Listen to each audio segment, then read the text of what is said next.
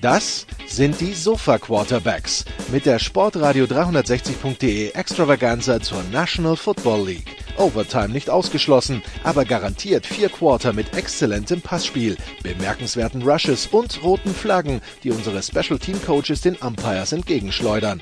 Still touchdown, no flags. Unbelievable. Und hier ist der Mann, der Tim Thibault persönlich die Beichte abnimmt. Nicolas Martin. Let's go! We gotta go to work! Sportradio 360, die Sofa Quarterbacks GFL Edition Woche 8 ist gespielt mit äh, einem vollen Programm. Acht Spiele waren's und das nächste Wochenende mit sechs Spielen nicht geringer gefüllt. Das gilt es alles zu besprechen und den Blick auch hier und da auf die GFL 2 zu werfen, weil da letzte Woche wahrscheinlich schon eine Vorentscheidung gefallen ist und nächstes Wochenende eine vorfallen könnte. Christian Schimmel ist auch dabei von der Draft.de. Hallo Christian. Hallo Nikola, ich bin ganz optimistisch, dass wir spätestens im Oktober auch die fünfte Liga im Programm haben werden. Ja, der, der, also der, der auch, außerdem dann noch der, der College NI, NI, nee, wie, NAIA Podcast, der sollte auch nicht fehlen. Da bin ich auf die Expertendichte gespannt. Weil Jan Wegwert vermutlich auch dazu 35 Prozent aller Teams, zumindest alle um und, um und, um und bei im Staat in Nebraska was sagen kann, aber gut. Ja. Grüße an der Stelle. Ja. Äh, ja. äh, ich sag mal so, das Problem ist ja, der Football wird nicht weniger. Und wie gesagt, wenn man halt Draft hat, dann hat man halt mit unter 365 Tage im Jahr Football. Und jetzt ist es so, dass wir jetzt ja von einem spannenden Wochenende in der GFL kommen, eins, zwei äh, richtig interessante Spiele hatten. Und äh, ja, uns am Wochenende ein Knaller vorhersteht. Also es wird nicht langweilig in der GFL und äh, Teams finden immer neue Wege, Spiele zu gewinnen oder zu verlieren. Das alles soll Thema sein und wir versuchen es ein bisschen kompakt zu halten. Wir fangen im Norden relativ schnell an mit zwei Spielen, zu denen wir nicht so viel gesehen haben, weil einfach äh, bei den, äh, also weil es einfach keine GFL-TV-Spielberichte geben wird, weil die beiden Teams, die beiden Heimteams und keine Bilder liefern konnten die, die Panther verlieren zu Hause gegen die Rabbits 2055. Ich glaube, es lässt sich einfach zusammenfassen mit dem, was auf der Website als Überschrift steht bei den Düsseldorfern zum Spielbericht. Das sind vier Wörter. Es reicht einfach nicht und damit ist anscheinend auch alles gesagt. Ich habe von dem Spiel tatsächlich so gut wie gar nichts gesehen. Berlin ist besser. Punkt. So. Und also die Panther sind nicht die Katastrophe, finde ich, wie vor zwei, drei Jahren, aber ähm, es geht jetzt noch um das Rückspiel gegen Kiel. Und ähm, haben, glaube ich, am Wochenende sehr viel Glück gehabt, dass ihnen ihr Lokalrivale da nicht dann noch ein Schnippchen geschlagen hat, sonst wäre es vermutlich das, das Ende aller Nicht-Relegationsträume gewesen. Ähm, aber so. Sie müssen das ja. Rückspiel mit 20 mit 21 gewinnen in, in 10 Tagen, also. Wird schwer, aber es gibt zumindest noch die Chance. Also, also man hat es noch selber in der Hand, sagen wir es mal so. Genau, ja. Äh, wenn das nicht klappt, dann nicht mehr. Das war Spiel 1, das Spiel 2, wovon wir jetzt nicht so viel gesehen haben. Äh, was vielleicht in der Höhe des Ergebnisses überraschend war, wo dann aber auch das Heimteam, in dem Fall Potsdam, äh, sich nicht zu schade war, auf der Website, auf der eigenen Facebook-Seite zu schreiben, das war eine peinliche Niederlage gegen die Lions. 7 zu 46, wobei es Anfang drittes schon 41-0 für die Lions stand, hatten wir so nicht so ganz kommen sehen. Also eigentlich war mein Plan, zwischen, also weil ich am Samstag nirgendwo kommentiert hatte und tatsächlich mal ein bisschen Zeit hatte, zwischen Marburg gegen München und dem Spiel hin und her zu switchen. Das war die ursprüngliche Idee, ach so, und Hildesheim, Dresden logischerweise. Also eigentlich so Triple Screen ist ja was, was ich im College Nikola durchaus gewohnt bin. Und das, Nur Triple? Das, was bist denn du für einer? Ich weiß, es gibt ehemalige Aktive, äh, die mit dir mal Radio in der GFL gemacht haben, die da noch ganz andere Aufbauten haben. Ähm, aber das Spiel war halt wirklich eine Einbahnstraße. Und zwar eine komplette Einbahnstraße. Und also das habe ich so, also ja, ich dachte mir, Braunschweig ist irgendwie besser, aber das habe ich so nicht kommen sehen. Bei, bei Potsdam, das soll jetzt echt nicht so zynisch klingen, aber gefühlt, ich warte bei Potsdam jede Woche ähm, dadurch darauf, dass sie besser werden und äh, einen Schritt nach vorne machen. Und der kommt aber nicht. So und wenn, also mit der Leistung werden, haben sie halt auch in den Playoffs absolut nichts zu suchen, Punkt. Und ich denke, das wissen sie halt auch selber. Aber die sind halt, und sind wir mal ehrlich, Nikola, so wirklich richtig über eine Mannschaft drüber gefahren ist, äh, ist Braunschweig vielleicht, vielleicht in Köln, wobei da Köln auch viele, ich sag mal, Unzulänglichkeiten drin hatte. Aber ähm, ja, das ging viel zu schnell für die Royals, die für mich, ich meine, klar, sie haben es mit, mit Zimmermann und Hansen zwei Spieler verloren an die, an die CFL, völlig klar. Aber ähm, ja, die sind für mich schon auf der enttäuschenderen Seite der, ähm, der, der Liga. Und die Frage ist, ob sich der, der neue Quarterback Straub ähm, ja, wie der sich macht. Es gibt mit Sicherheit einfache Debüts als gegen Braunschweig, völlig klar. Aber da ist einfach noch viel zu tun. Okay. Das also zu den beiden Spielen, zu dem es dann auch wenige Bilder gibt. Äh, klar, die Livestreams, aber keine Zusammenfassung. Dann schauen wir weiter im Norden auf das Spiel in Köln, wo die Cologne Crocodiles die Kiel Baltic Hurricanes zu Gast hatten. Und die Cologne Crocodiles im ersten Spiel ohne Colby Goodwin äh, als ja. Starter.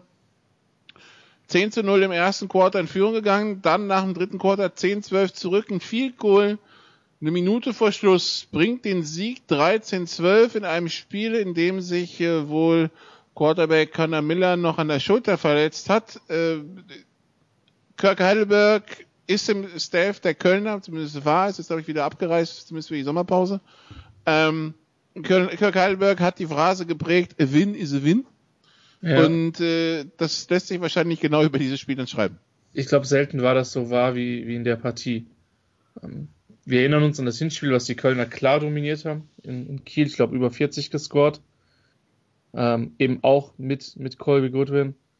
Und äh, ja, das war jetzt an der Stelle tatsächlich ähm, ein harter Kampf. Düsseldorf äh, Quatsch, Düsseldorf Kiel war auf jeden Fall ebenbürtig, hätte ein paar Phasen das Spiel auch gewinnen können. Da waren auch, sag ich mal, die eine oder andere Unzulänglichkeit dabei, die das dann verhindert hat. Und äh, aus Kieler Seite wird man sich ärgern, denn das wäre auf jeden Fall mal der letzte Schritt zum Klassenerhalt gewesen. Es bestätigt so ein bisschen unseren Eindruck, dass die gar nicht so schlecht sind, dass die in vielen Spielen noch mithalten können.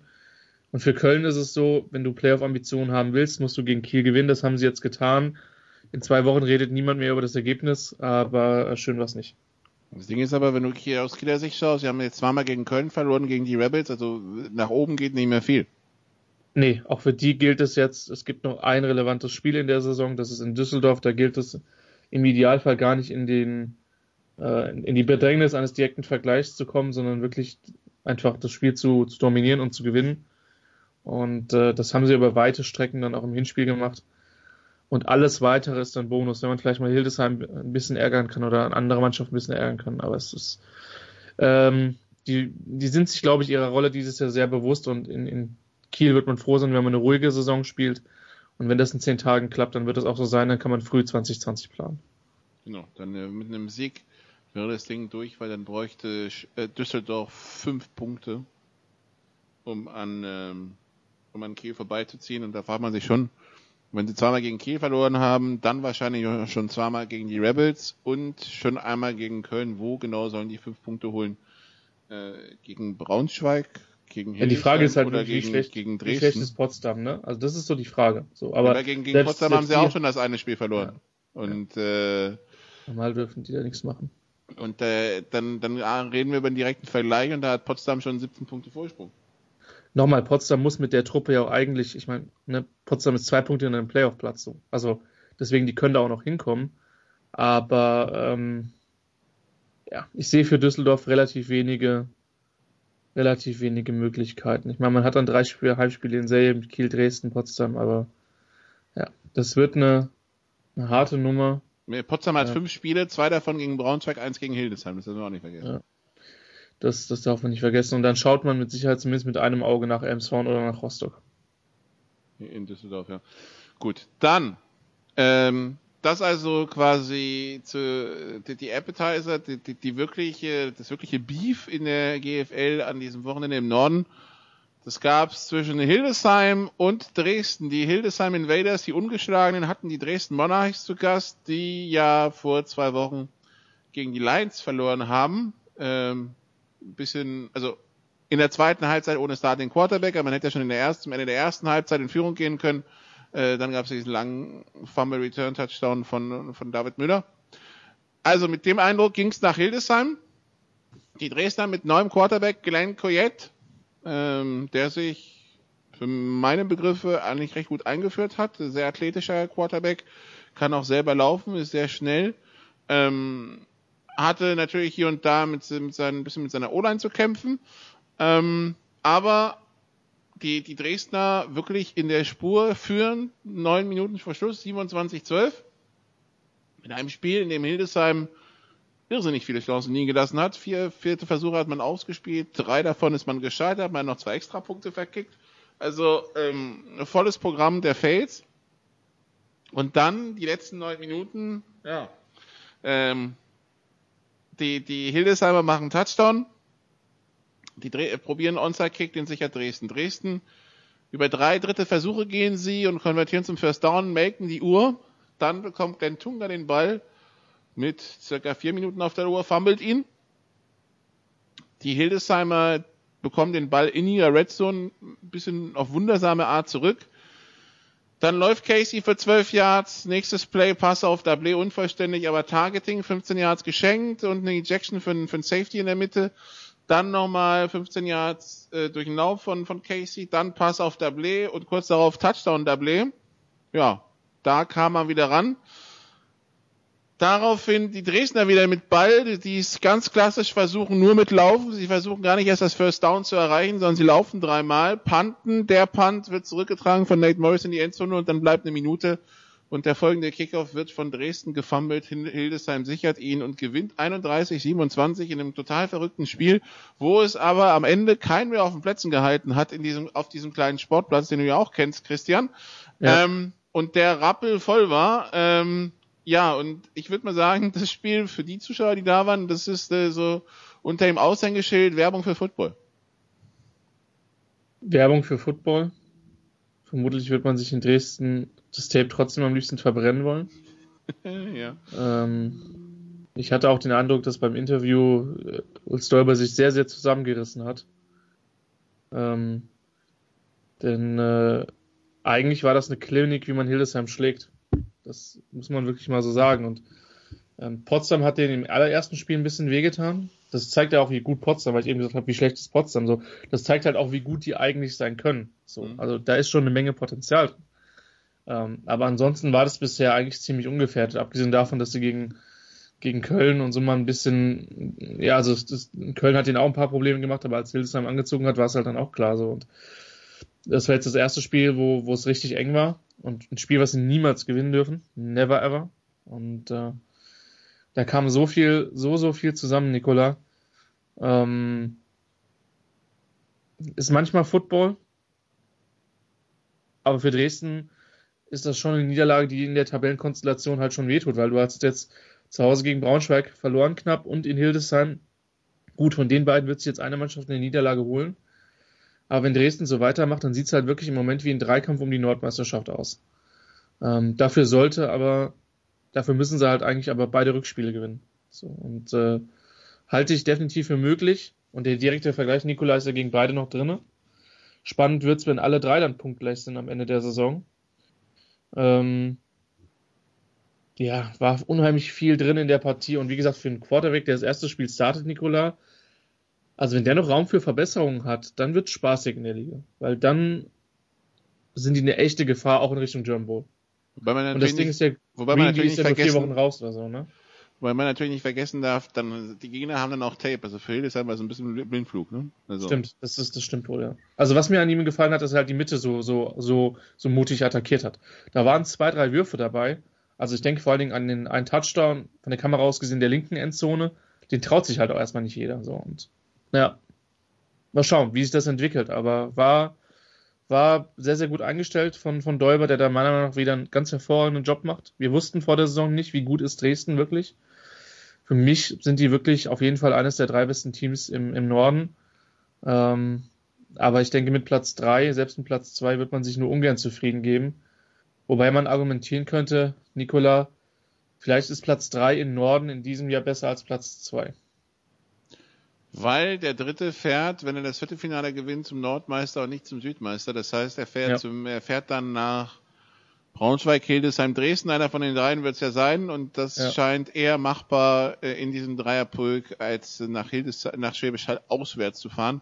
Ja. Weil das nun wirklich nicht angenehm ist. Äh, was, was, mir, was mich immer wieder fasziniert bei diesen Hildesheim-Spielen, ich meine, ich habe ja jetzt schon drei kommentiert. Ja. Ähm, es sieht so unscheinbar aus. Wir haben auch schon ein bisschen gegen, gegen Köln und gegen Dresden raufgekloppt, ja, dass das irgendwie ein bisschen Larifari war. Naja, na, auf die Statistiken am Ende des Tages hin drauf schaue, dann hat Hildesheim trotzdem 100 Yards mehr an Offense gemacht als, als Dresden und hat dann noch den, den 90 Yard Punt Return obendrauf, ne? Ja. Ähm, das heißt, wenn man irgendwie so schaut, All-Purpose Yards, dann, ähm, ja, dann, dann hat dann hat Hildesheim im Endeffekt in diesem Spiel 200 Yards mehr gemacht als Dresden. Und es fühlte sich gar nicht danach an. Also das ist, ich, ich habe bei Hildesheim immer dieses persönliche Problem, das Gefühl, wir meckern immer auf sehr, sehr hohem Niveau. Ja. Ja, was heißt also, und, und, und, wenn man sich die Statistiken anschaut, dann im Endeffekt hat jetzt Terrio eine bessere Completion-Rate als Coyette, ja, also 24 von 37 müssen so irgendwo äh, wieder knapp an der 70 Prozent kratzen, während Coyette halt bei 18 von 35 knapp über 50 ist. Und so fühlte sich das Spiel gar nicht an. Wobei bei Terrio ist man das halt auch gewohnt, deswegen hebt man es, glaube ich, auch nicht raus. Also dafür hat man es, also der hat auch diesen. Ja, aber der hat, 71, der, der hat 71 Prozent Completion inklusive dieses Spiels, ja. Der hat 71 Prozent Completion über die Saison. Was ist denn das, was sind das für, für also und, und wir und wir sagen nur, naja, da ging ja schon mehr. So wie so wie die Spiele laufen, ja. Und dann denken wir halt, hm. Also jetzt sage ich dir aber auch mal eins. Ähm, und ich weiß, dass ich mich da jetzt sehr, sehr weit aus dem Fenster lehne. Es gibt in dem GFL-TV-Spielbericht, ähm, sieht man, ähm, sieht man den einen Wurf, wo er sich rechts losreißt und das Ding an die Seitenlinie lang knallt. Ähm, oder dann oder zurück zur, zur Mitte kommt. Ich sage dir, das ist ein Wurf, den machen bestimmte NFL-Quarterbacks nicht. Hundertprozentig nicht. Also. Dieses Ding, wo, wo Morris im Nachfassen dann den Ball hat? Ja, wo er halt sich losreißt, den Kopf oben behält, Eyes downfield und den Ball dann wirklich, die, Eng die englisch sprechende Bevölkerung würde sagen, uh, on a rope, also wie am Faden gezogen, ähm, dahin wirft. Das ist ein Wurf, den macht nicht jeder NFL-Quarterback. Also wie gesagt, man möge mich da, man möge mich für inkompetent halten, aber das ist, das ist absurd. Der hat natürlich auch, auch eins, zwei, also tatsächlich ein bisschen hin und wieder mal gestruggelt, aber halt auf einem Niveau, was halt immer noch deutlich über dem Rest liegt. So. Und deswegen, ähm, ja, war das ein fantastisches Footballspiel, Werbung für den Sport. Einer musste gewinnen, einer musste verlieren. In der GFL gibt es tatsächlich die Möglichkeit eines Unentschiedens. Ähm, und da war so, also Nikola, über das Spiel könnte man, man könnte das sezieren und einen 5-Stunden-Podcast machen. Ich vermute fast, da fehlt uns beiden die Zeit zu. Aber da war, da war so viel drinne. Ähm, ja, fantastisch. Und fantastisch, also natürlich, ne, Hildesheim ist in diesem Jahr eben auch auf diesem Niveau, weil da, da einfach ein bisschen mehr, ähm, ein bisschen mehr Infrastruktur rumliegt, ja, und ein bisschen mehr, ein bisschen mehr Geld rumliegt als die letzten Jahre. Das ist ja völlig klar. Aber es macht halt trotzdem echt Spaß, sich das anzuschauen. Das muss ich schon sagen. Tja. Also so viel zu, zu diesem Spiel. Die Frage ist jetzt natürlich aber auch ein bisschen, wie, wie kriegen die, wie kriegen die, die Dresdner das noch zum Kopf, ne? Ja. Ja, also das tut schon weh. Und ich meine, du hast dieses Braunschweig-Ding, wo du dich dann halt echt, echt mit viel eigenen Mitteln und mit einer Defense, und ich glaube, es waren zwei Defensive Touchdowns, da, da, da dran hältst. Und ich meine, sorry, das Spiel darfst du halt überhaupt nicht verlieren. Also das, nee, Nee, das hatte fast, das hatte fast so ein bisschen was wie das, das äh, beliebte Intro, was wir hier bei Sportradio 360 haben. Ja, das ist äh, genau, das ist genau das gleiche Play. Wer, wer sich ja, wundert, still genau. not in and now in for the touchdown, no flag.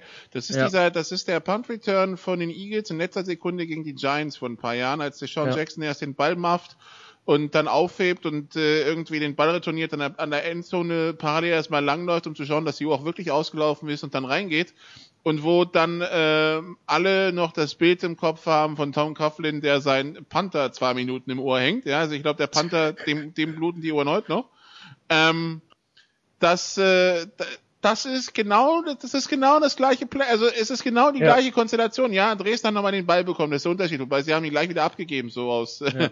aus ja. Höflichkeit, ja. Aber ansonsten ist es genau die gleiche Konstellation. Du, du, du, du schaffst, den, du schaffst den vierten Versuch nicht. Und ich meine, ich habe mich dann am Frankfurt auch mit, mit Thomas Kösling zum Beispiel unterhalten, der in, ähm, der auch in Hildesheim war. Und wir haben lange geredet, weil ich habe es auch im Stream, im Stream angesprochen, dieser Dritte und 13 vor dem Punt ähm, du hast die Variante, du machst es klassisch, du läufst, Draw oder Quarterback-Lauf, was sie dann gemacht haben, ja. Oder, äh, also dass das normale Tunga den Ball bekommt, war unwahrscheinlich, weil der wurde davor ja. schon für fünf Jahre abgeräumt und weder fummelt nochmal. Aber sie haben die ganze Zeit die Mitte nicht gecovert bekommen, die, die Hildesheimer. Probier doch wenigstens mal den, probier's doch wenigstens mal zum First Down. So hast du dich auch so ein bisschen in dein, in dein Schicksal ergeben. Also wir haben lange über diesen Call gesprochen. Zumal die Frage ist, wie komfortabel, also sagen wir, Morris returnt das Ding nur 15 Yards und nicht bis in die Endzone. Wie komfortabel bist du, ich weiß gar nicht, wie viele Auszeiten Hildesheim noch hat, aber wie viel komfortabel Keine. bist du? Hm? Keine. Wie komfortabel bist du mit, mit Casey an der eigenen 40 und 55 Sekunden? Also wenn es einen Quarterback und Receiver-Core gibt, dem ich dann zutraue, über das Feld zu marschieren, dann den. Ja, also die, Idee, also. ich bin komfortabel bin ich erst, wenn sie den Ball nicht mehr bekommen. Und das mhm, ist ja, ja. Das, also will ich das ja eigentlich versuchen herzuführen. 20 Sekunden hin oder her geschenkt, oder? Ja, ich kann schon verstehen, dass du da die Uhr laufen willst. Das, also, das kann ich schon, kann, also, weiß ich nicht. Es sind halt, im, im, das Problem ist, dass man halt im Football aufpassen muss, dass man nicht zu sehr ergebnisorientiert denkt, sondern prozessorientiert. Und ich kann den Call an der Stelle, was das Clock-Management betrifft, zu 1000 Prozent nachvollziehen. Und wenn, wie gesagt, wenn, wenn der, wenn sie den da hinten in der eigenen 20 kann man 55 Sekunden ohne Auszeiten das ist schon heavy. Auf der anderen Seite weißt du halt auch, dass sie mit Morris einen exzellenten Returner haben und es ist, ich, ich mache da den Dresdnern in dem, in dem Calling, ich weiß nicht, ob sie selber einen Vorwurf machen, aber ich mache den an der Stelle nicht. Tatsächlich nicht. Auf jeden Fall, also Dresden schmeißt das Spiel noch weg, so müssen wir es formulieren, oder? Ja. Ja. Und, und verliert am Ende 27 zu 31, hat jetzt zwei Niederlagen und äh, ja, muss schauen, was zwischen Hildesheim und Braunschweig passiert. Werden natürlich hoffen, dass sie die Punkte nicht splitten, damit sie an den wieder rankommen, der, der dann zwei Niederlagen hat. Aber auch das setzt voraus, dass Dresden den dann im Rückspiel schlägt und dann hoch genug, dass es auch den direkten Vergleich, ja. für den direkten Vergleich reicht. Äh, wer sich das schon mal auf die Kalender schreiben will, ähm, der, das Spiel Braunschweig-Dresden ist am 10. August. Das Spiel Dresden-Hildesheim ist am 31. August und äh, zwischendurch muss Braunschweig nochmal nach Hildesheim. Das ist am 17. August. Wer sich fragt, wann spielt denn dann Hildesheim in Braunschweig nächstes Wochenende? Das ist ein Fall für Teil 3. Wir machen hier erstmal eine kurze Pause und dann sprechen wir noch über die GFL Süd. Bis gleich.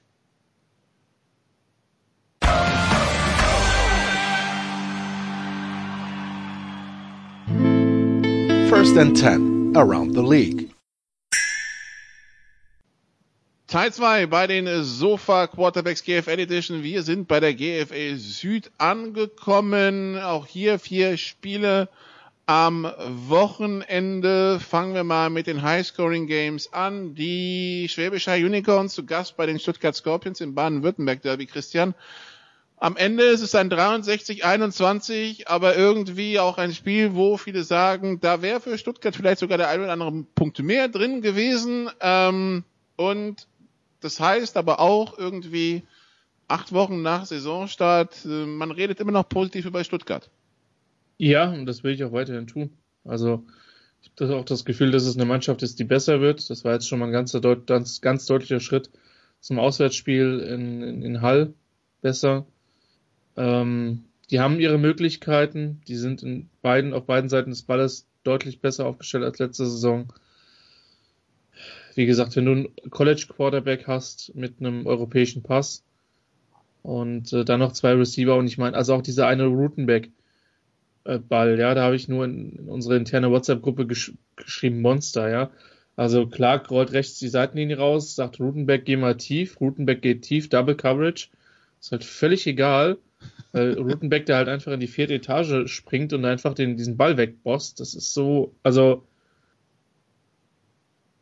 es gibt nicht viele Spieler, wenn du, also ist, auf dem Niveau ist er, glaube ich, in der GFL wirklich der Einzige, der, der das in, in der Form macht, ja. Und also, so doof das klingt, was willst du denn da auch verteidigen? Also, so. Und bei Stuttgart ist es gut, dass sie einen Schritt nach vorne machen. Und Hall ist schon eine ziemliche Maschine. Also, es ist, das wird kein Spaß. Egal wer gegen die spielt, im Süden sowieso nicht, aber auch, äh, auch in Playoffs nicht. Okay, also Hall schlägt Stuttgart 63-21.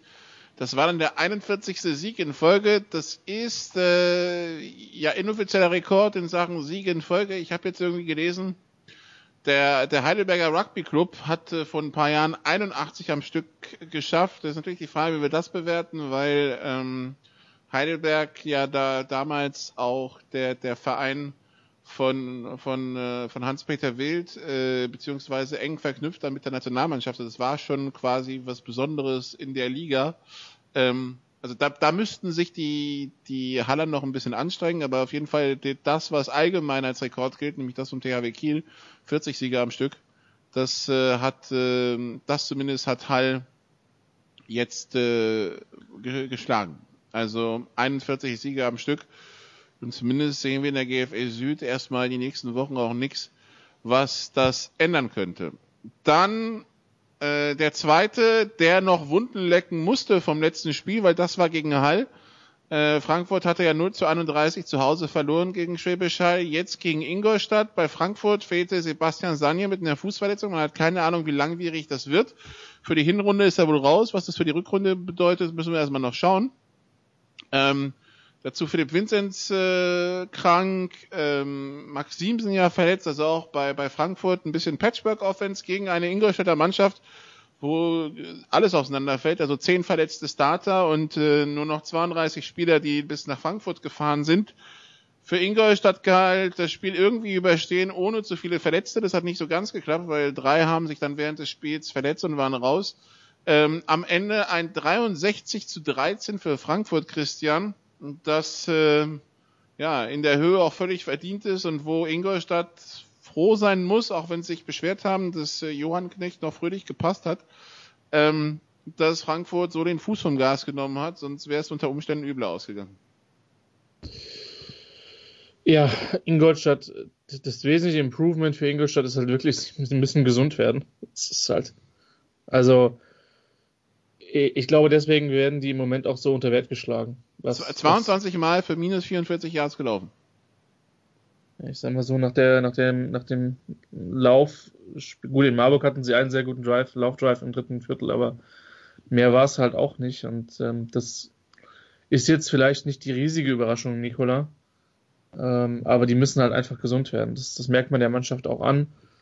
Ähm, für Frankfurt war es mit Sicherheit mal echt ein gutes Spiel, um in den Rhythmus zu kommen in der Offense. Das war ja in den letzten Wochen nicht unbedingt der Fall. Ähm, und bei den Dukes ist es halt wirklich so, dass die in der Gefahr sind, ähm, in der Relegation zu landen. Ich glaube eigentlich, dass sie mehr Potenzial haben als, als bestimmte andere Teams, die unten stehen. Aber das war jetzt schon natürlich ein, ein hochproblematisches Spiel, wenn du da nur mit 32 Leuten hinfährst. Und äh, wir erinnern uns letztes Jahr, wo es sehr, sehr knapp gewesen ist. Ähm, äh, auch aufgrund von vielen Frankfurter Strafen, aber eben auch aufgrund der Qualität von, von den Dukes. Und äh, ja, ich hoffe, dass man da nicht allzu sehr im Panikmodus ist. Ähm, aber die Tabellenkonstellation sieht natürlich jetzt erstmal nicht besonders gut aus. Ja, das äh, kann man so sagen. Äh, die, die Dukes weiterhin Tabellenletzter mit null Punkten, haben jetzt eine Woche Pause, dann geht's nach Schwäbisch Hall. Da wird auch wahrscheinlich eher wenig zu holen sein, dann nochmal eine Woche Pause und dann geht's gegen die Allgäu Comets ins Rückspiel. Die Comets, die jetzt am Wochenende das, also das nächste Kellerduell hatten gegen die Kirchdorf Wildcats, haben dies 25 zu 27 verloren. Die Kirchdorf Wildcats ohne ihren Top-Receiver Robert Ruiz, der verletzt ist. Die Comets mit äh, zwei Scores äh, der Defense, ein Touchdown und ein Safety, ähm, dann noch ein Big Play kurz vor der Halbzeit gegen die nicht so sattelfeste Kirchdorf Wildcats Defense. Ähm, die Kirchdorfer, die das gewinnen, also jetzt drei Punkte haben, das heißt aber auch drei Punkte Vorsprung auf Ingolstadt. Ähm, die Kirchdorfer, die wahrscheinlich mindestens eine Woche, wenn nicht mehr, auf ihren Receiver Christian Tarantino verzichten werden müssen, der sie mit zwei Faustschlägen gegen den Helm und einem Kung-Fu-Tritt äh, frühzeitig aus dieser Partie verabschiedet hat. Ja, kann man mal machen. Ähm, die Comets ja. auf der anderen Seite, die anscheinend jetzt gesehen haben, es reicht offensiv anscheinend nicht. Der Meinung waren wir ja schon, Christian, nach dem ersten Spiel, aber war ja Frankfurt. Äh, nee, da muss man vorsichtig mit sein. Da, dann schauen wir uns das an, was die Ergebnisse der, der Comets so waren in dieser Saison. Die Comets 0 zu 20 in Frankfurt, 16:31 gegen die Cowboys, 18:21 gegen die Cowboys, 28:26 gegen Ingolstadt gewonnen, 25:27 gegen schwache Kirchdorfer verloren. Ähm, man hat sich das jetzt angeschaut und äh, ist zum Schluss gekommen, offensiv reicht die Gesamtbilanz halt nicht. Calvin Stitt 43 von 103 über die Saison gesehen. Das ist 41% Completion, 495 Yards, also 99 pro Spiel, drei Touchdowns, drei Interceptions. Ähm, Calvin Stitt äh, darf jetzt das Clipboard in die Hand nehmen und es wurde Ersatz geholt, äh, amerikanischer Ersatz, der zuletzt in, in der Türkei gespielt hat, davor bei den Mödling Rangers in der AF, also in der AFL in Österreich und bei den Örebro Black Knights in Schweden. Der neue heißt Ren, Rayleigh Yeldell, kommt von der Division 2 äh, vom Newberry College und soll jetzt äh, quasi die Offense der Comets führen ähm, und sie wahrscheinlich auch aus der Drohnenrelegation führen. Also die jetzt ist nochmal, jetzt ist so ein bisschen Schwung reingekommen in dieses Spiel am 13. Juni zwischen Ingolstadt und, und Kempten. Ja, da wird, wird halt sau entscheidend werden wenn ich jetzt, Nikola, ich darf mal kurz böse sein an der Stelle, ne? Ähm, wenn ich jetzt mal äh, mir die letzten drei Teams dann anschaue, vom, vom Niveau vielleicht her von dem neuen Quarterback, würde ich sagen, wenn du von, von, Öre, von den Black Knights aus Örebro kommst, dann nach Österreich in die EFL gehst, zu einem Team mit nicht so ganz, äh, nicht so ganz im Renommee, aber AFL und jetzt in der Türkei bist, würde ich eher sagen, das ist nicht wirklich ein sportlicher Aufstieg gewesen. Ähm, aber ich kann zum Spieler nichts sagen, von daher will ich das nicht, will ich das nicht werten an der Stelle. Es fällt nur auf. Ähm, ich bin gespannt, wie die Offense dann aussieht, weil sie müssen ja dann einen A runternehmen dann jedes Mal, was dann halt auch wieder dazu führen kann, dass man dann in der Offense wieder ein bisschen berechenbarer wird. Ähm, und im Moment wirkt es so, wirkt es so, dass so die, das Allgäu, Ingolstadt und Kirchdorf so die drei Favoriten für den äh, letzten Platz in München kann ich noch nicht einschätzen. Die sind ja tabellarisch. Ähm, ja, durchaus ein bisschen davon weg. Mit zwei Siegen und einem Unentschieden, davon aber eben auch zwei Siege gegen die Comets. Ähm, jetzt am Wochenende das Spiel in Stuttgart wird uns da hoffentlich ein bisschen mehr verraten, wie gut die wirklich sind. Denn gegen Marburg waren sie wirklich für meine Verhältnisse recht klar unterlegen. Also es wird relativ spannend, was dann da, was dann dabei rauskommt. Die GFL Bayern, Nikola, sie könnte einen ihrer Teilnehmer verlieren. Ähm, ja, weil im Augenblick sieht es ja nicht so aus, als würde, als würde Straubing dann in, in die Relegation gehen können. Ja. Äh, als bayerischer Teilnehmer, um äh, das quasi auszugleichen. Da reden wir ja gleich drüber. Aber ähm, ja, also die im Augenblick sieht es so aus, als würden Kirchdorf, Allgäu und äh, Ingolstadt den Relegationsteilnehmer unter sich mal ausmachen. Ich glaube, München ist da zu weit weg schon.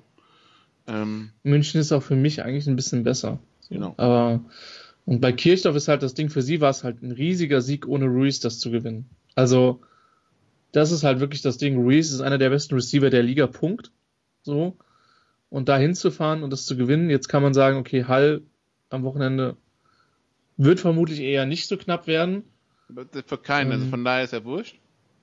Eben, das ist wurscht und dann kann man sich halt jetzt schon so ein bisschen auf das Spiel gegen, wird ein Coach vermutlich nicht machen sich äh, auf das Spiel gegen München zu konzentrieren und dann hat man halt echt eine ganze Zeit lang Pause und dann kommt das Heimspiel gegen Marburg, was für die Marburger dann auch wieder eine echt unangenehme Auswärtstour sein wird ähm, und hat dann da Möglichkeiten, da entsprechend äh, entsprechend dann die Punkte zu holen.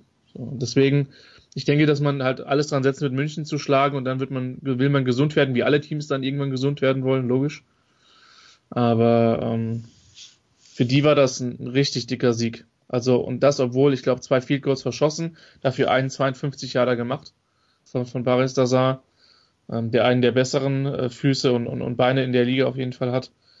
Ähm, das war, war ein wichtiges Ding. So, und wie gesagt, von daher Props an, an, an, die, an die Wildcats, dass sie das gewonnen haben. Ähm, aber es bleibt spannend da unten. In einem Spiel hatten wir dann noch das Spiel im Augenblick um Platz 4 zwischen den Munich Cowboys und den Marburg Mercenaries. Die Marburg Mercenaries, die seit 2012 nicht in München gewonnen hatten, kann man so nicht an so einem einzelnen Headcoach festmachen. Äh, die Marburg Mercenaries, die dann erstmals äh, ohne Dale Heffern in irgendeiner Position angetreten sind, nachdem der ja äh, zwischen äh, seit dem also nach dem letzten Spiel gegen Ingolstadt ja dann doch äh, seinen Rücktritt verkündet hatte. In Ingol, gegen Ingolstadt war ja schon Tipo Gomet der, der Interims-Headcoach, der wurde jetzt zur dauerhaften Interimslösung, zumindest für den, für den Moment. Und die Marburger fahren nach München und äh, in einem munteren Schlagabtausch, in dem München zur Halbzeit 17-13 führt, gewinnt Marburg 41-29 durch eine Interception zwei Minuten vor Schluss, die den Endstand herstellt, äh, nachdem es im dritten Quarter mal deutlicher aussah und im vierten Quarter ihm wieder rangekommen ist. Also, ähm, also der, der Marburger Fan, glaube ich, dieses Jahr, der darf nicht herzschwach sein, Christian. Nee, nee, nee, darf er nicht. Und für mich haben die müssen es über die weite, weite Strecken wirklich kontrolliert. Ähm, sie haben in der ersten Halbzeit geben sie halt einen Touchdown ab. Frag mal in Dresden, was das wert ist. Besser nicht. Ich habe eigentlich durchaus noch Interesse, auf diesem Planeten noch ein bisschen länger sein zu dürfen. Ähm, eigentlich, also das Wesentliche, was München in diese Partie bringt, ist, ist ein Pick 6 von, von Marburg in der, in der ersten Halbzeit. Ähm, der zugegebenermaßen echt gut gemacht hat von, von, von Wüstorf. Äh, aber ansonsten ging in der Offense der Cowboys über weite Strecken gar nichts. Irgendwann haben sie dann mal ein bisschen es geschafft, Silbermann äh, einzubauen, der für mich Nikola auch noch nicht diese Saison spielt wie letztes Jahr. Ähm, weiß ich nicht, ob das ein bisschen Regression zur Mitte ist oder die, die Verteidigung sich ein bisschen eingestellt ist oder die Chemie mit dem Quarterback nicht so gut ist, keine Ahnung. Aber das war auf jeden Fall, äh, das war auf jeden Fall bei weite Strecken nicht gut laufen, ist gar nicht in München, so. Ähm, und das ist dann schon ein echtes Problem. So, Marburg hat das über weite Strecken kontrolliert, konnte das dann nicht closen, das Spiel. Hatte noch die Verletzung von McCavern ähm, die das Team ein bisschen zurückgeworfen hat, aber sie haben es dann letztlich gewonnen. Das ist das Wesentliche. Wir haben es vorher so ein bisschen als, als so ein kleines Battle um Platz 4 angesehen. Marburg traue ich trotz des dünnen Kaders vielleicht sogar noch einen Platz mehr zu. Wenn man sich die Unzulänglichkeiten in Stuttgart anschaut, das ist auch noch nicht komplett gelaufen, die Partie, aber ähm, ja, war insgesamt eine relativ, wirklich eine relativ gute Leistung der, der also eine ziemlich gute Leistung der Mercenaries. München hatte einfach einen Off-Day. Und bei ihnen glaube ich halt, dass die mit ihrer Defense einfach besser spielen müssen, ähm, weil es mit der Offense, so wie sie im Moment aufgestellt ist, wenn jemand deren A Wide Receiver rausnimmt, dann echt ein richtiges Problem ist und dann also wirklich konstant zu punkten. München ein großes Problem das Laufspiel. Quarterback Brady Bowles hat 199 Yards Lauf da ist damit Leading Rusher seines Teams der nächstbeste Ballträger, hat 32. Ja. Das ist ähm, nicht so gut. Ja. Und was natürlich passiert, wenn du massenweise Wirf werfen musst, weil du nie laufen kannst, ist passieren halt mehr Turnover, ne? Klar. Ja, klar, logisch. Das ist, ja, ist es inbegriffen, ja. Brady Boots zwar 123 von 200, also 61% Completion, 1567 Yards, 15 Touchdowns, aber halt auch 10 Interceptions. Ja. Ja.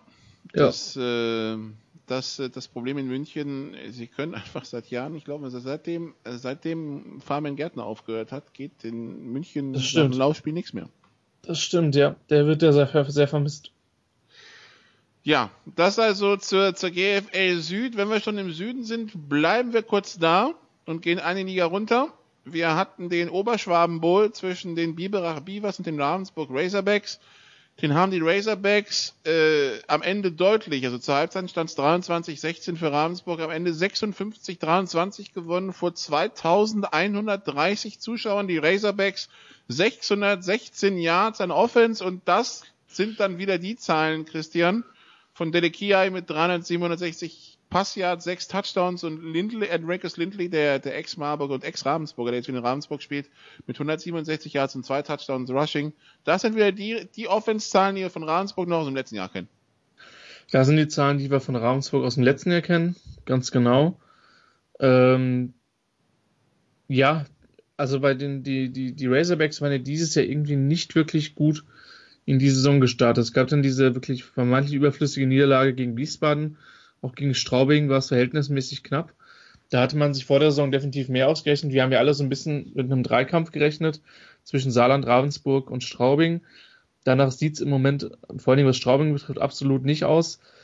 Ähm, Saarland scheint mal durchzumarschieren. Jetzt gibt es halt dieses Spiel am Wochenende, was äh, unheimlich wichtig ist, wenn die Razorbacks noch irgendwelche Ambitionen in Richtung GFL-Aufstieg äh, haben das war auf jeden Fall mal ein Statement drin, denn bis dato waren die, die Beavers in dieser GFL 2 ja auch ungeschlagen, hatten in Gießen gewonnen, äh, äh, gegen Gießen in Darmstadt und in Wiesbaden gewonnen.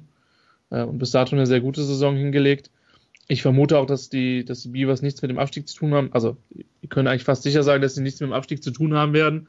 Ähm, und äh, ja, da hat Ravensburg mal seine die Klasse gezeigt, die dann eine Mannschaft entsprechend hat, die dann schon ein bisschen mehr Erfahrung hat, ein bisschen mehr Qualität und eben letztes Jahr auch diese Staffel gewonnen hat. Die deshalb nichts mit dem Abstieg zu tun haben werden, weil der Abstiegsplatz, der wird wohl an die Gießen Golden Dragons gehen. Also es gibt nur einen Absteiger aus der GFL 2 Süd in diesem Jahr, weil die Liga ja nur zu siebt spielt. Und die Gießener, die hatten das wahrscheinlich schon vorentscheidende Spiel gegen die Darmstadt Diamonds. Äh, die Darmstadt Diamonds, die ja nach dem Sieg letzte Woche in Straubing war das, genau, äh, ja schon vier Punkte Vorsprung auf Gießen hatten und das Hinspiel knapp gewonnen hatten. Da ging es für Gießen darum, das Rückspiel zu gewinnen und den direkten Vergleich, um in Schlagdistanz zu bleiben. Man hat nicht den direkten Vergleich gewonnen und auch das Spiel nicht. Man hat es verloren. 0 zu 17. Und wenn ich jetzt auf die Tabelle schaue in der GFL 2 Süd, dann stellt sich mir dann schon die Frage, wo will Gießen da jetzt diesen Rückstand wieder aufholen? Äh, ich habe das Gefühl, die Resignation äh, hat dann auch in der Kommunikation ein bisschen durchgeschlagen. Also die, die Gießener Facebook-Page hat das ja auch dann so gesehen, weil Gießen hat jetzt sieben Spiele, sieben Niederlagen. Der nächste in Schlagdistanz wäre Straubing mit äh, zwei zu mit zwei Siegen und drei Niederlagen. Äh, gegen die hat man das Hinspiel zu Hause aber schon 0,39 verloren. Das heißt, wenn man mit nur zwei Siegen wieder ran, muss man A hoffen, dass Straubing nichts mehr gewinnt. B, das Rückspiel mit 40 Gewinn und noch ein anderes. Das wird schwierig. Andere in der Reichweite sind die Wiesbaden Phantoms. Die Wiesbaden Phantoms, gegen die hat man schon gespielt. Auswärts 6 zu 41 verloren. Das heißt, der direkte Vergleich sieht auch eher schwierig aus. Ähm, da müsste man mit 36 gewinnen und dann noch ein anderes Spiel. Und danach ist schon Darmstadt, gegen die man den direkten Vergleich jetzt schon verloren hat. Das heißt, um an denen vorbeizukommen, müsste man sieben Punkte holen. Das heißt, aus den verbleibenden Spielen drei Siege und ein Unentschieden in der Hoffnung, dass Darmstadt dann nichts mehr gewinnt. Und Darmstadt, Straubing und Wiesbaden spielen ja alle nochmal gegeneinander. Das heißt, da werden so oder so Punkte verteilt. Das heißt, also für die Gießener sieht's nicht nur wegen des Tabellenplatzes, sondern wegen der bisherigen Saisonform zappendüster aus. Ähm, wenn du bisher nur 48 Punkte in sieben Spielen gemacht hast, dann muss man sagen, ist das vielleicht auch ein bisschen viel, um auf den Klassenerhalt zu hoffen. Drei Touchdowns, drei Touchdowns ja. zu zwölf Interceptions, die Bilanz bisher im ja. Passspiel. Ja, da habe ich, hast du eigentlich perfekt zusammengefasst. Mir fällt es schwer, da noch groß was zu ergänzen, Nicola. Scheint dieses Jahr einfach nicht zu reichen für die Golden Dragons. Schade drum die sich dann wahrscheinlich mit dem Abstieg in die Regionalliga Mitte, nee, nee gibt's noch Mitte oder ist Doch, das Hessen? Es gibt, also es gibt Bavü jetzt und es bleibt Mitte, genau. Ja, es gibt, es gibt wieder, es gibt wieder die Mitte, äh, wo, wo, wo ja im Moment so drei Mannschaften, so ein bisschen drei bis vier Mannschaften eine, eine Chance haben hochzugehen. Ähm, Montabaur, Frankfurt, Bad Homburg, mal da die Kandidaten. Aber das ist dann, äh, das wird dann, da werden wir im Oktober drüber sprechen. Ähm, genau, also unten relativ klare Verhältnisse, oben bis dato auch, weil Saarland eben ähm, durchmarschiert und ich habe die ja in Gießen gesehen. Gefällt mir schon sehr, was die in der Offense machen. Also ähm, das wird das wird interessant. Jetzt wissen wir auch, Nikola Ravensburg hat durchaus Potenzial. Also wer jetzt da am kommenden Wochenende in und um Ravensburg ist, sollte da sich dieses Spiel anschauen. Ich glaube zwar, dass die Hurricanes da der Favorit sind, aber vielleicht kann, kann Ravensburg einen raushauen und, äh, und äh, Darmstadt da zumindest das Leben schwer machen. Äh, das, Leben schwer machen. Es ist eine wichtige Partie und wenn Ravensburg das gewinnt, dann haben wir auch wieder Spannung. Wenn Saarland das gewinnt, dann äh, ja, ruhen die Hoffnungen im südlichen Football Deutschland auf, auf Biberach. Aber da vermute ich auch, äh, dass da die Qualität dann nicht da ist. Wobei das Interessante ist, ich sehe es jetzt gerade im Spielplan, die letzten beiden Spiele dieser Mannschaften sind dann gegeneinander. Das heißt, vielleicht geht es dann da tatsächlich noch was und das Hinspiel ist auf jeden Fall in Biberach. Also schauen wir mal. Stuttgart, Ulm und Biberach. Äh, ja, Schwäbische Eisenbahn. Die, die, die Saarländer, die dann aber, wenn sie dann Meister werden, schon mal mit einer langen Fahrt nach Bayern planen können, ähm, in der Relegation. So oder so. So oder so, ja. Im, im, im, im Hinspiel dann. Während der Bayer dann, wenn es nach Saarland geht, dann eine lange Rückfahrt hat, eine lange Hinfahrt hat fürs Rückspiel. So, also so viel zur GFL Süd und zur GFL 2 Süd. Wir machen noch eine kurze Pause und dann folgt hier unser Two-Minute-Drill, unser Picking against the Football Aktuell Ranking. Bis gleich.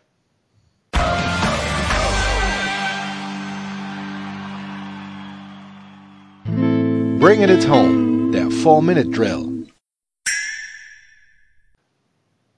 Teil 3 bei den Sofa Quarterbacks zur German Football League. Wir sind angekommen in unserem Picking-Teil. Wir haben in der GFL keinen Spread, deshalb nehmen wir uns immer das Football Aktuell Ranking und äh, deren Siegwahrscheinlichkeiten in Prozent. Äh, alles, was über 50 ist, für jede 10 Prozent geben wir einen Touchdown, für jede 5 Prozent ein Field Goal und da fangen wir an bei Schwäbisch Hall Christian. Die 1, die hat die 15 Kirchdorf zu Gast. Siegwahrscheinlichkeit Schwäbisch Hall 95 Prozent, das wäre dann 31 im Spread. Ja, also bei mir ist es ja immer so, dass ich sage, bei allem, was über vier Touchdowns liegt, ist es egal, wann ist das Spiel so deutlich. Wenn man sich die Leistung der Unicorns anschaut, kann man da, denke ich, durchaus mitgehen. Das recht, wenn die, wenn die Kirchdorfer keinen Ersatz für Robert Ruiz haben sollten. Ne? Ja, genau.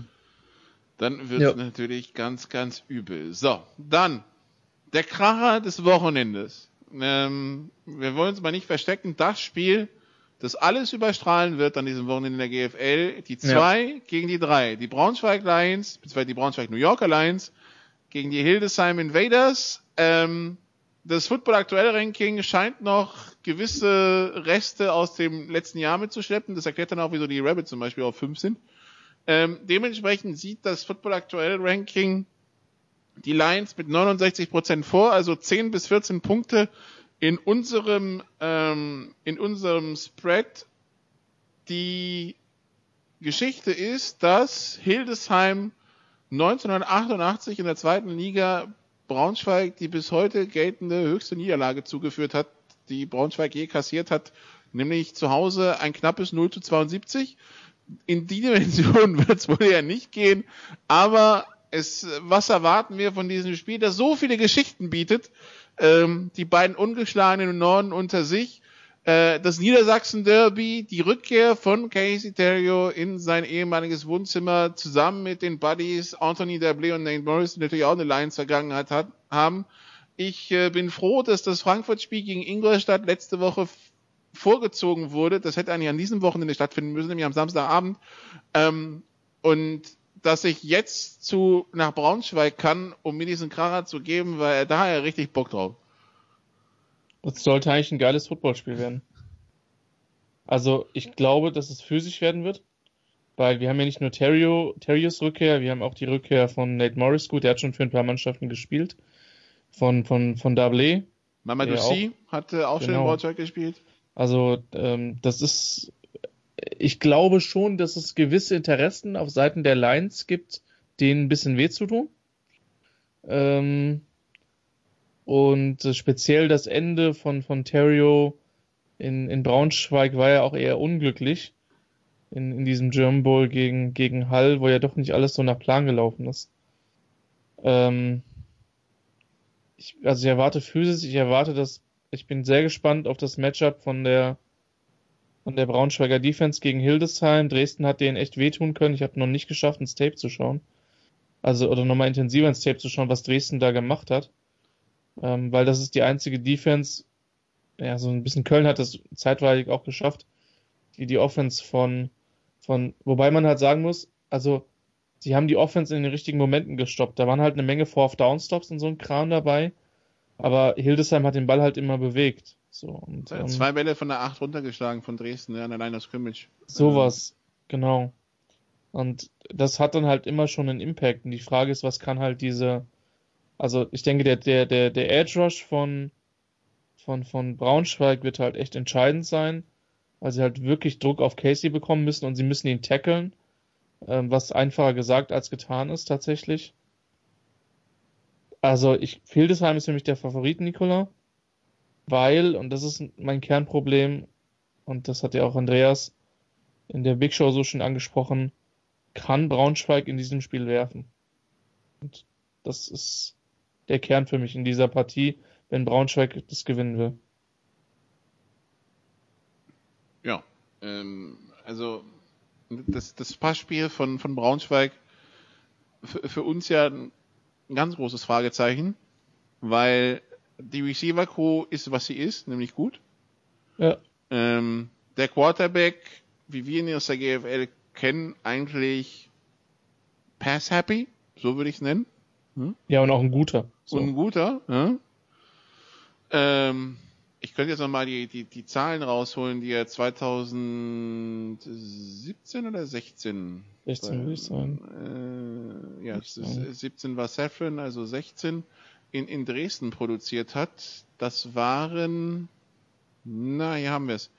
304 von 469 Passversuchen, 64,8% Completion, 4747 Yards, 68 Touchdowns, 7 Picks, 297 Passyards pro Spiel. Brandon Cornett dann noch 758 Yards erlaufen, 8 Touchdowns, 5,1 im Schnitt pro Lauf und 47 im Schnitt pro Spiel. Du hast ja diese Zahlen natürlich gemerkt, Christian.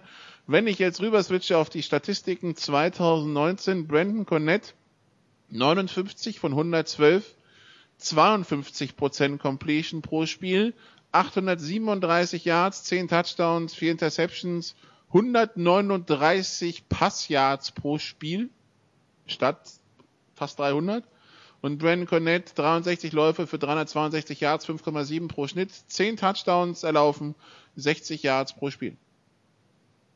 Du weißt ja, dass ich ein sehr zahlenaffiner Mensch bin. Ich deshalb, quasi in Zahlen. Deshalb, deshalb habe ich hier jetzt auch so genüsslich alles vorgelesen, weil ich wusste, ja. du kannst damit was anfangen. Wer nie, wenn, wenn nicht du, hier bei Sport 360. Also Nikola, wenn, wenn ich mit Zahlen was anfangen kann, dann sind es Statistiken aus dem Football-Bereich. Ähm, aber klar ist, dass das Passspiel von Braunschweig nicht auf dem Niveau ist, wo es sein muss. So. Ähm, gegen Potsdam sind sie einfach drüber gelaufen. So. Äh, da hatte Potsdam auch echt einen ganz schwachen Tag, äh, glaube ich. Und nochmal, die O-Line ist, ist keine Katastrophe. Die Receiver sind zusammen mit Hildesheim und Hall das Beste in Deutschland. Punkt. Da muss eigentlich mehr gehen. Ich sag mal so, gegen Hildesheim zu Hause wäre ein guter Moment, die Form zu finden. Ähm, zumal ich auch der Hildesheimer Defense also noch nicht hundertprozentig traue. Ähm, wenn du die attackieren kannst, dann da. Das, das wird spannend sein. Siehst, siehst du denn Hildesheim auch als Favorit in der Partie oder, oder glaubst du, dass Braunschweig das auch zu Hause mit der Kulisse, die wird natürlich schon Einfluss haben. Also es wird, denke ich, am Wochenende auch stimmungstechnisch echt richtig gut werden. Und dann ist halt die Frage, wie steht das Publikum zu Casey Terrio? Also wir haben, wir haben jetzt jede Woche gesehen, es sind Lions-Fans da, wenn, wenn Hildesheim spielt, auch wenn die Lions auswärts spielen. Parallel kommen viele Lions-Fans nach Hildesheim und äh, weil einfach sie Casey spielen sehen wollen, ja. Ähm, also Verständlich. Ich, ich war vor, vor 16 Jahren, 2003, war ich bei der Rückkehr von Matriasi, der Publikumsliebling der, der Braunschweiger ähm, Ende der 90er und Anfang der 2000er Running Back. Auch derjenige, der zum Beispiel nach dem 11. September äh, das Viertelfinalwochenende war ja direkt danach, am 11., nach dem 11. September 2001, derjenige war, der halt die amerikanische Flagge reingetragen hat. Ähm, und Publikumsliebling in Braunschweig. Und dann nach der Saison 2002 wurde man sich dann irgendwie nicht mehr einig. Riasi ging zu Kent Anderson nach Berlin zu den Adlern und so kam es, dass die Adler dann halt logischerweise damals in der GFL nach Braunschweig zurück, nach Braunschweig kamen zum Auswärtsspiel Und ich meine, ich habe ja jetzt mit Lions und Adlern relativ wenig am Hut. Also meine Vorlieben ja. lagen da eher im Hamburger Raum. Und ich war trotzdem bei diesem Spiel, weil die Hamburger Spielfreiheit uns mich interessiert hat, die Stimmung in diesem Stadion. Hui! Ähm, Gänsehaut-Atmosphäre pur. Und am Ende macht Matt Riasi den Sieg-Touchdown für die Adler. Ähm, es waren viele Adler-Fans in dem Moment. Also ich bin ja. echt gespannt auf die Stimmung in Braunschweig, wenn da, wenn Casey da kommt und äh, so einen Sahnetag haben sollte, ja. Man wie, darf ja nicht vergessen, wie läuft vier das? German, vier ja, genau. German Bulls in Serie, ne? Also. Und dann noch zwei Euro Bulls mit denen gewonnen, also. Also, viel erfolgreicher geht halt nicht und, und halt einfach auch nicht nur, dass es gewonnen hat, sondern halt auch wie. Mit was für einer Leistung, ja? Mit was für Fähigkeiten. Ja, ist ein besonderer Spieler. Müssen wir, müssen wir dankbar sein, dass wir A, keine Defensive Backs im Norden sind, Nikola, und, äh, und B, dass wir ihn nochmal noch mal sehen dürfen. Ja, es ist. Das, wir dachten ja schon vorletztes Jahr, dass es das war. Jetzt ist er nochmal zurückgekommen. Schauen wir mal, wie lange er noch spielt. Er hat bis 45 noch ein paar Jahre Zeit. Aber ähm, das ist, das wird also auch auf, auf einer emotionalen Ebene wird das eine, wird das eine hochspannende Geschichte. Das stimmt. Casey mit äh, anscheinend auch einer sehr emotionalen Halbzeitansprache im, im Spiel gegen Dresden so von wegen, das sind so die Spiele, wo es nicht läuft, die man gewinnen muss und man Meister werden will, ja. Mhm. Und, ähm, und ich meine, er weiß ja, wie es geht, ne? Also wenn, wenn, wenn er, wenn nicht er. Und äh, sie haben es am Ende ja gedreht. Also und, und der, der, der emotionale Push für die Hildesheimer muss auch gewaltig sein. Also ähm, das glaube ich. Ja. Also wir sind gespannt. Äh, ich, ich freue mich wie Bolle auf dieses Spiel. Und ja. ähm, das Rückspiel, da, bin ich ja logischerweise auch, weil Hildesheim ein Kommentar. Und wie das Rückspiel Dresden-Hildesheim haben wir auch schon aufgeschrieben und das äh, Spiel zwischen Lions und Monarchs. Das wird eh ein ganz spannendes, also das, die Hinspiele waren am gleichen Wochenende, das Rückspiel auch. Das Gute ist dieses Jahr 10. 10. August Lions, Monarchs und dann 11. August Hall, Frankfurt. Das heißt, man kann dann tatsächlich sich ein Wochenende nur mit den Spitzenspielen machen. Ähm, das so de, der Einblick in den, in den Spielplan. Wenn sich irgendwer schon Notizen machen will und überlegen will, wo er wann hinfährt, das wären so die, die wichtigen Termine im Norden und im Süden. Äh, die Rebels, kommen wir mal weiter in unserem, ähm, in unserem Picking. Die fünf haben die Düsseldorf Panther, die 20 zu Gast. Die Rebels, nachdem sie das Hinspiel mit 35 gewonnen haben, Siegwahrscheinlichkeit 86 Prozent, in unserer Rechnung sind es 24. Äh, als Heimspiel gehe ich da definitiv mit in einem Spiel, wo es ein bisschen zum Ofen werden könnte in Mommsenstein. Wird nicht geil. Wird wirklich nicht geil werden, was das betrifft. Und wird vermutlich auch keine geile Tour für die Düsseldorfer werden. Also, ich meine, wir können jetzt gerne noch 20 Minuten, also die Berliner haben da klar gewonnen. Jetzt kommt das Rückspiel. Back-to-back -back ist immer nicht so geil. Rebels sind, denke ich, da der klare Favorit. Wenn sie noch Playoff-Ambitionen haben wollen, müssen sie das gewinnen. Und das ist überhaupt die interessante Konstellation in diesem Norden, ja, weil wenn du dir das anschaust, die Tabellen im Augenblick, natürlich, ich meine, Berlin mitspielen gegen Braunschweig, Hildesheim, wo man übrigens in beiden zur Halbzeit geführt hat und gegen Potsdam mit drei Niederlagen gestartet, aber rechnen wir mal hoch, ja, nehmen wir mal, dass Berlin Düsseldorf schlägt. Ähm, und dann haben wir Köln und Dresden, die gegeneinander spielen. Braunschweig 12 Punkte, Hildesheim 12, die sind erstmal weg. Dresden 6 zu 4, Köln 6 zu 8, Potsdam 4 zu 6, Berlin 4 zu 6. Wenn Berlin Düsseldorf schlägt, sind sie bei 6 zu 6 und wieder mittendrin im Geschehen. Ja. So, so einfach ist, ist, das. Ja. und, ja haben, und, und haben noch zweimal Dresden vor der Brust, zweimal Köln. Und das war die Konstellation, die wir vor der Saison eigentlich gedacht haben, dass wir sie haben. Dass wir eigentlich einen Sechskampf um die Playoffs sehen werden. Ja. Und der, der kommt.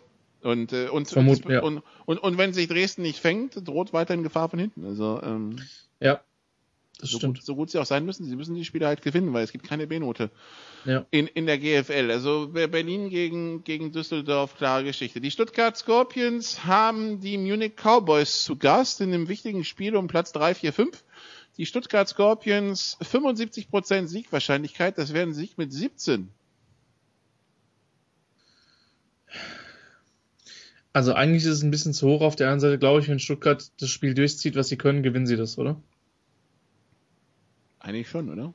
Also sind eigentlich also Breton, Breton, Breton, Breton, ist, Breton ist für mich einer der ähm, den amerikanischen Receiver der, der Munich Cowboys, äh, Jane Zachary, kalt stellen kann. Ja. Und dann passiert das, was wir gegen, gegen München, gegen Marburg schon gesehen haben. Dann müssen sie halt auf Silbermann und Soujon zurückgreifen. Das funktioniert zwar, aber funktioniert halt nicht so gut wie Zachary. Ich wollte gerade sagen, das hat halt Marburg schon geschafft, ne? Und also, wenn du mich jetzt fragst, wer hat die talentiertere Secondary, würden jetzt meine Chips eher bei Stuttgart liegen als bei Marburg. Und äh, dann kommt noch dazu, dass du als Münchner nicht laufen kannst im Moment. Und dann wird's halt schnell dunkel, glaube ich. Also ich werde mir das Spiel auf jeden Fall im, im Stream anschauen, weil es eben, weil eben wichtig ist. Ähm, das ist dann das Parallelspiel zu, zu Braunschweig gegen, gegen Hildesheim. Dresden gegen Köln ist halt ein bisschen, ein bisschen früher, um, um drei schon. Äh, das wird dann mein Einstieg werden in das, in den Football Samstag. Ähm, Stuttgart muss als Favorit gelten in dem, in dem Spiel. Wie gesagt, mir gefällt, was München in den letzten Jahren äh, macht. Ich glaube, das ist ein, ein, Team, was sich konstant verbessert. Im letzten Jahr dann auch mit einem Playoff-Viertelfinale in Braunschweig in Anführungszeichen belohnt worden ist. Ähm, aber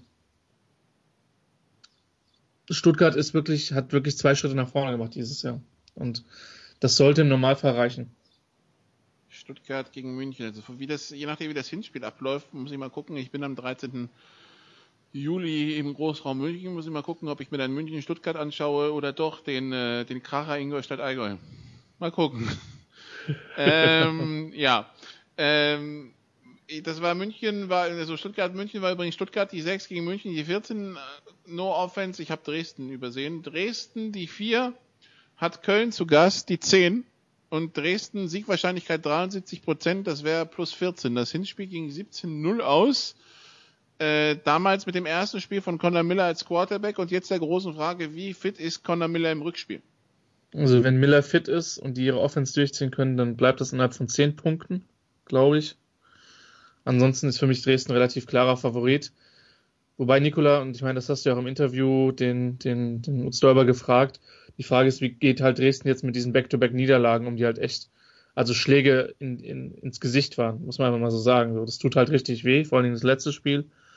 Das, das, und, das zweite, das letzte Spiel war ein Schlag einen Meter tiefer in etwa. Ja. Und zwar mit Anlauf. Ja. Ja, und ich meine, Däuber, es gibt diese 24-Stunden-Regel, so 24 Stunden ärgern und dann schauen wir aufs nächste Spiel, wenn das Dresden hinbekommt.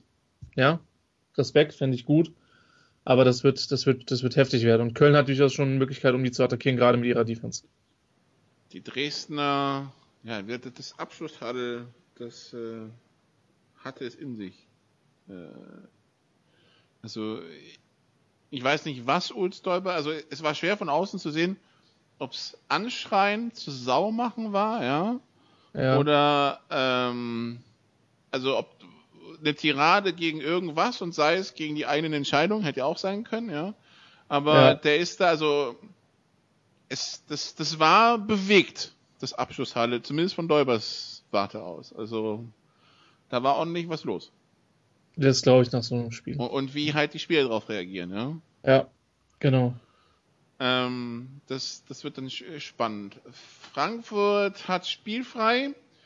Die Potsdam Royals fahren zu den Kiel Baltic Hurricanes. Die Potsdam Royals, die 8, fahren nach Kiel, die 13.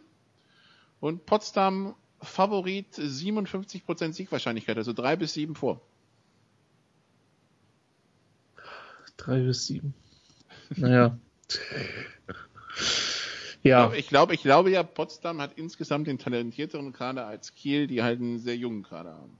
Die Frage ist halt, wie geht Potsdam halt mit diesem Spiel gegen Braunschweig um, wo sie halt echt unter die Räder gekommen sind, aber im Talentlevel sind das schon zwei Dimensionen. Und Kiel hat sehr, sehr hart gespielt in Köln. Also, was ich bei denen wirklich gut finde, die könnten ja sagen, wir schauen nur auf, wir schauen nur auf das Rückspiel in Düsseldorf, aber die hätten eigentlich in Köln vielleicht sogar gewinnen müssen.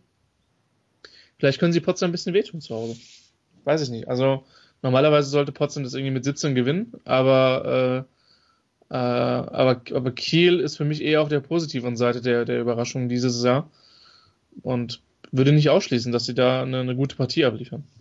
Für, für, für, für Kiel geht es auch darum, also wenn sie Spiele gewinnen wollen, dann die nächsten zwei Wochen gegen Potsdam ja. und Düsseldorf, weil also ja. die Rückrunde für Kiel hat sieben Spiele, ja. darunter zweimal Braunschweig, zweimal Hildesheim und einmal Dresden. Das, ist, wird übel. Dresden ja, auswärts dann auch noch. Ne? Also, ja, ja, ist nicht geil. Ähm, das wird dann schon heftig und auch Potsdam auswärts ja. und die Rabbits daheim. Ja, gut. Ja. Das also zu ja. dem Spiel. Die Marburger haben spielfrei. Ja. Äh, wenn wir schon eben über die GFL 2 gesprochen haben, die Saarland Hurricanes in der GFL 2 die 11 gegen die Ravensburg Razorbacks die 16. Ja. Ähm, das ist ein Auswärtsspiel für Saarland. Das Spiel findet in Ravensburg statt. Die Siegwahrscheinlichkeit auch hier 57 Prozent, also 3 bis 7 für Saarland. Eigentlich sehe ich Saarland ein bisschen deutlicher vorne, ähm, weil ich, ich meine, es ist eine weite Tour, das darf man nicht vergessen. Aber die haben eine sehr, sehr knackige Defense. Die spielen für mich eine sehr schöne Offense, eine sehr balancierte Offense. Mit Alex Haupert, mit einem deutschen Quarterback, der für mich, zumindest was ich in Gießen gesehen habe, echt einen massiven Schritt nach vorne gemacht hat, also auch technisch.